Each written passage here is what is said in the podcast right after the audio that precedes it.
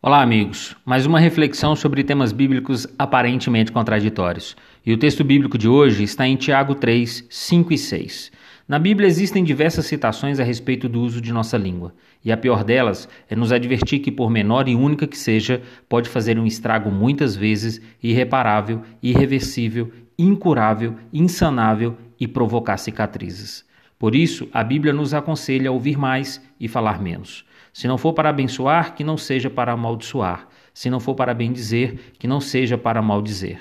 Afinal de contas, a Bíblia diz que na fonte em que jorra água doce, jamais poderá jorrar água salgada, e que não há comunhão das trevas com a luz.